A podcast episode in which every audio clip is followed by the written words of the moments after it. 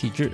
这期很特别，啊。是，一个番外节目。就反正之前的主播已经预告过了，就是他发现了这个这个旧的杂志，啊，哎上海的这个书城杂志，嗯说是是要分享一下嘛。嗯嗯，零三年这个非典后的这本杂志啊，录这期番外也是因为之前停了一周节目，嗯。也是算是补偿吧，补偿一下大家，就补偿很想听我们节目的听众，嗯。尤其是已经成为会员在订阅我们这个节目的听众，嗯就来分享一下这个书城杂志里的文章，对，我们来捧读一下。好的，嗯，嗯。这捧读其实也是有源头的，就是之前节目里有录到，呃，就是节目之前的节目里也说到是，呃，我看到这个何伟的文章嘛，嗯。他在讲讲到他说的中国的这个逻辑比较简单什么的，就是给领导好处，企业就好干活嘛，就是那个那个一个逻辑嘛。嗯啊但是这篇何伟的访谈里，他还提到了文学评论，嗯关于文学评论的一些一些，我觉得已经变成文学评论文字这个顽疾了。嗯，但是我其实不太看文学评论，但是如果经常看到这个现当代艺术展览啊，或者艺术的评论呢，嗯可能甚至偶尔的一些电影评论，可能都会渗透出这个这个腔调来。嗯嗯呃，那么我们今天要分享的二零零三年的书城上的文章，跟之前何伟提到的文学评论嗯是有点关系的。嗯这个用我比较粗俗的话，就是说，这个好好说话和不好好说话的问题，嗯或者说人话和不说人话的问题。有话好好说，我我我先把那个何伟他对这个文学评论的现在的文学评论，其实都嗯不是现在了，可能已已经蛮长时间了。嗯他的一些观察，嗯，呃，跟大家分享一下，就一段话，要要不要介绍一下何伟啊？还要还这么、这么啊有名，啊，好这不是这么有名。何伟在这个文学圈和这个这个包括非纪实呃非虚构写作，包括这个新闻写作这一类的，都是还是非常有影响力的。其实，嗯一个其实他身份也比较特别嘛，一个外国人在中国生活，但是生活，生活，然后在写，在观察中国，然后写作，嗯嗯。其实其何伟其实挺有影响力的，嗯嗯，这在你们艺术圈没啥影响力，呃，人家可是杠杠的这个非虚构界的 KOL 好吗啊？厉害，嗯，我觉得在中国的非虚构这个话语里面，第一位其实是何伟，就是其实是这个外国人。哦我觉得啊，嗯就我观察到的，他是扛把子头把交椅，嗯，其他再是什么正午啊那些。后来的开始专门做一些非虚构构写作的这些平台啊或者品牌啊，行，那就不多介绍了。对，只要其实只要提到非虚构，我觉得大家都能，嗯，就是了解的都知道何伟是个谁，而且我们听众品质特别高，特别有文化，估计也知道何伟是谁。嗯，虽然我都现在不记得他的英文名字了。好的，我来分享一下他是怎么说的啊。当然这，这一段也是已经翻译成中文了。他就说：“我发现我不懂文学评论了。”因为其中晦涩的学术性与作品的优美性相去甚远。对于绝大多数文学批评，我都不太明白，他们好似一团乱麻，无可救药地充塞着令人费解的字眼，比如解构主义、后现代主义、新历史主义。很少有文学批评针对文学本身做出反应，反而是文本被扭曲了，只对评论家供奉的那些理论做出了反应。无一例外，他们把手中挥舞的理论作为模子，把文本填充进去，挤出一个个形象，啊、挤出一个个形状均匀的产品来。马克思主义评论家产生的就是马克思主义，女权主义评论家产生产出来的就是女权主义，后现代主义评论家生产出来的就是后现代主义。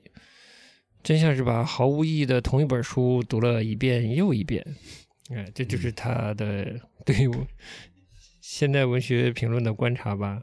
简单的说，就是就充斥着主义，就套这个套子。其实就跟之前我说木心说过，他不是体系嘛，就不做体系。就做体系的，做到最后做难看的话，就变成这样。嗯就是你看到啥都是为了这个现实在解释你的体系，而不是你的解释你的体系在解释现实了。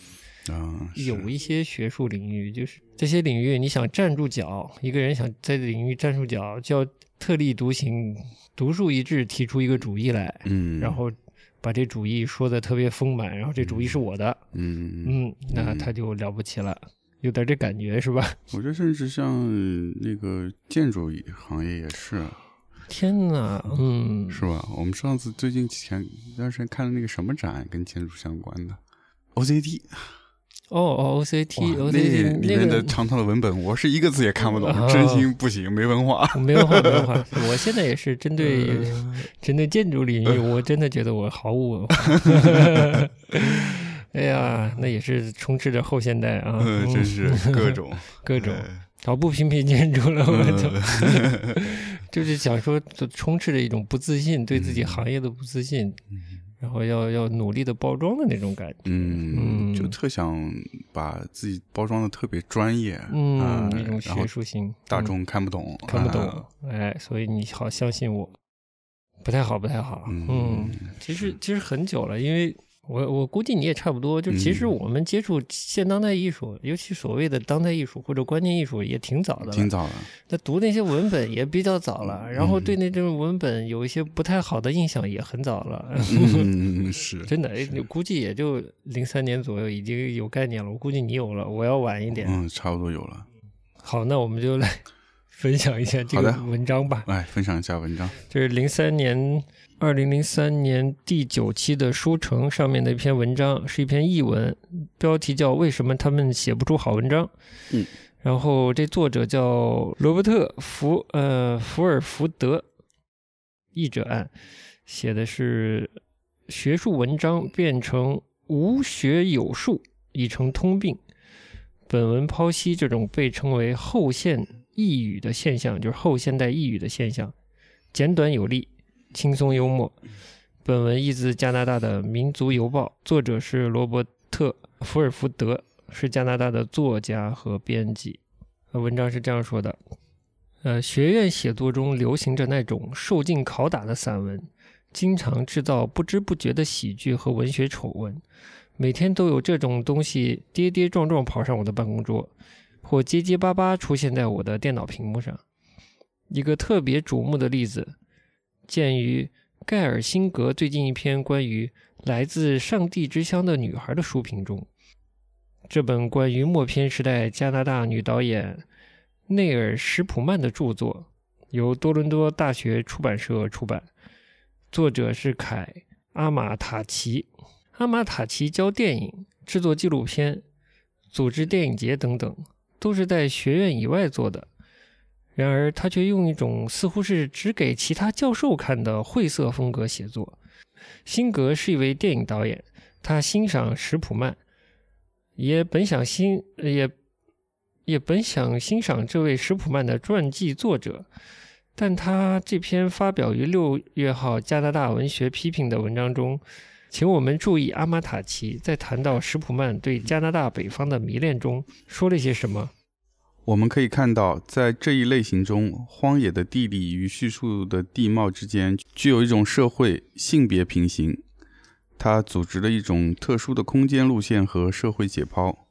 可有哪位够勇敢或够愚蠢的读者，斗胆解释这句话是什么意思？大概没有。为什么要弄出这些东西？内尔·史普曼的生平会复杂到什么程度呢？阿马塔奇似乎在紧跟后现代主义的第一个规则，使简单的意念复杂化，使复杂的意念不可理解。辛格颇有同情心地指出，很多学者相信，如果他们不那样写，他们的同行就会对他们做出苛刻的批评。他含蓄地提出，实际上是存在于各大学的一个迫切问题：是不是非得写得令人不忍卒读？嗯，不见得。大学里有好作家，大学出版社有时候也出版好书。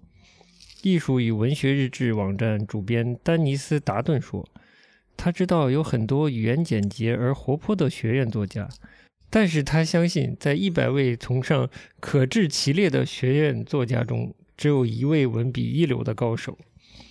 怎么会这样呢？人文学科的学者大部分时间用于写作。”并由于职业的关系，要持续的阅读一流作家的著作。然而他们却源源不断地倾泻出结结巴巴、复杂粗糙的句子，甚至不知道自己正在这样做。英文系的教授们一生亲近文学杰作，却往往在制造最糟糕的散文。这些胡诌者绝不是在某一偏僻的学术郊区卖命的干活的无名雇佣文人。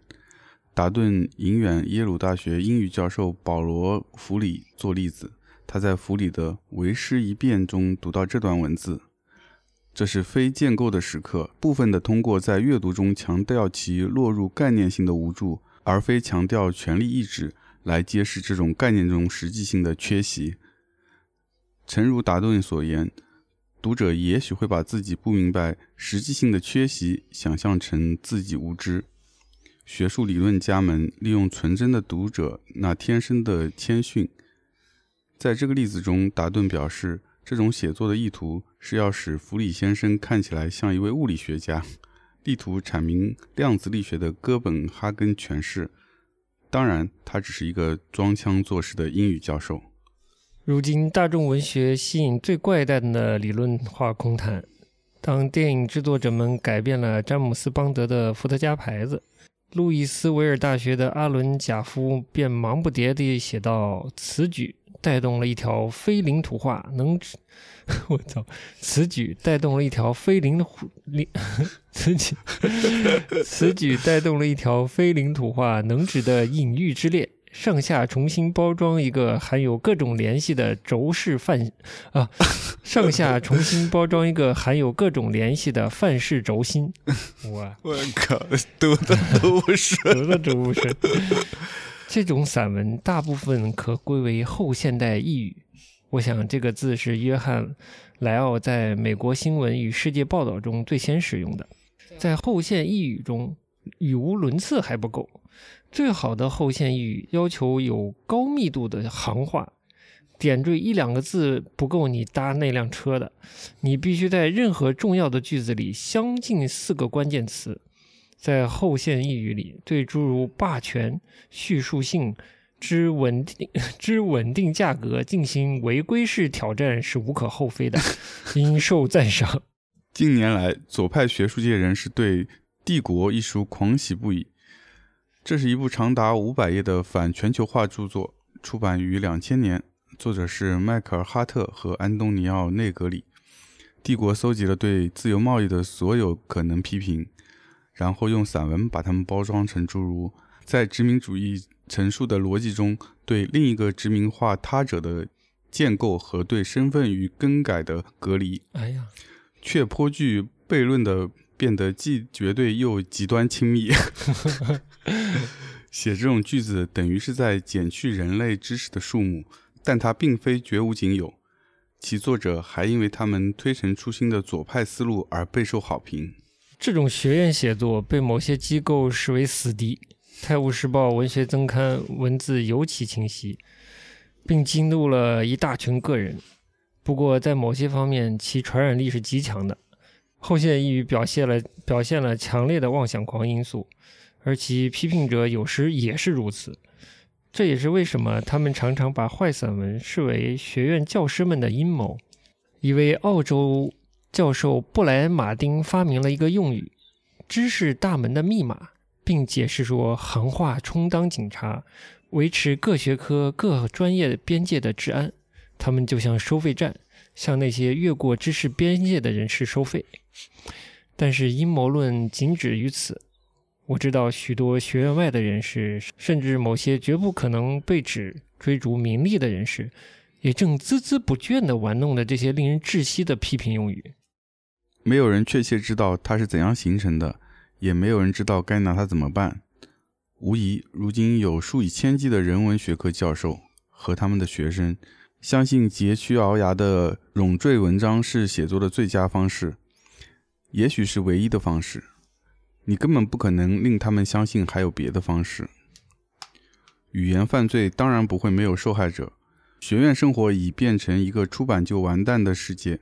教师们出版，写作能力完蛋，学生也完蛋。如果他们不走运，或未及早获得警告，他们将发现自己被教师们压制。这些老师没兴趣展示任何东西，除了展示他们自己掌握的一种不可解的语言和若干巴黎人的概念。怎么办？学生往往使诈，一有需要，他们就假装认真对待。诺斯罗普弗莱曾说：“如果你不在乎受教育，只要使一点动物式的诡计，就可以获得学位。”我的猜测是，面对后现代抑语的学生们，会求助于动物式诡计，藏起自己的意见，以换取过得去的学分儿，然后找更好的老师，或者逃到外面的世界。去某个没有批评理论和文化研究的地方，某个尊重现实和艺术的地方。这一切只需要有耐心、有轻松的心情，以及有能力相信这一关也会过去。好，就到这里就结束了。这个文章中刚才念到是有一段是 作者写了这么一段话，是对诸如霸权叙述性之稳定价格进行违规式挑战，是 是作者在揶揄这个后现代意语，是在戏仿。对这个文章就就这么短就结束了，嗯，还挺有意思的。挺有意思的点是，其实最后他讲到一点，就是这种，呃，在学院里，其实嗯，在在人文学科里，可能全世界都比较普遍吧，嗯，都有一个问题，嗯，教授教师们会大量的使用这样的词汇，甚至把这种这有点变成一种方法论啊，然后强加给。强加给下面的学生，嗯，学生要靠这一套建构主义、建构堆砌、堆砌专有名词，嗯，来显示自己真的学到东西了，然后获得学分，获得学分，然后 跟这跟这个事儿拜拜，嗯，反正就挺不好的，嗯，学术界怎么能这样呢？这就是我不在学术界待着毫无兴趣的原因，虽然我也没什么机会在文学的学术界待着啊。所以这个这个是全球学术界的通病嘛？看起来有点像，嗯，这可能就是我们那天讲到，我们昨天录节目讲到这个欧洲的艺术有一个变革的时期嘛，但变变变变到。观念艺术的时候，我操，这是不是跟观念艺术是同步的事情啊？嗯，就变到观念艺术的时候，就就是美术的所有实验或者可以被破除的风格，嗯，系统章法都已经 都已经被抛弃完了。嗯嗯，那这种主义的建构，我觉得也建构的差不多了。嗯，从马克思是更早的哲呃不更早的哲学家，一路。海德格尔啊什么的，是吧？什么小逻辑啊，嗯，什么到到到这个现当代的那一一批法国哲学家是比较知名的。我不知道当时有没有德国哲学家或者其他哲学家，反正就是这一批有点，他们真的是把这个这种思维游戏有点玩到头了。嗯，那我是在想这种。人文学科的这些教授怎么办呢？他又要搞学术，又要教学，但是其实好玩的、能玩的空间已经被玩完了。嗯，他就只只有，哎呦，就这就变成范，嗯，不是变成范式了，变成一种怎么说啊，教条啊，还是什么？嗯，一种挺可怜的规则动作了，变成。嗯，请来来个向前翻腾三周半落水，水花压住，标准动作。哎。水花压住，压住就是几个主意要说出来，是不是？就像那个何伟前面说的那样，嗯，变成的就是在套用一些模具，然后生产出一些固定的一些概念出来。对对对，所以那个他那个比喻还真的还挺形象，挺挺形象的，就画面感，对那种讽刺漫画的那种画面感。而且不光是这些这个方式下这样的教师或者教授，甚至文学评论家产出的文章是这样的，他们如果教。学生，他们的学生也被迫变成这样，嗯，是不是特别平克·弗洛伊德？嗯，或者一些茫然无知的文文学文艺青年，嗯，这刚去接触这种文学批评，一看就懵了，然后觉得好高级，好有深度啊，好有深度呀！背后五千多个体系交织在一起，我要游泳，我要去里面游泳，这种感觉会被蒙住。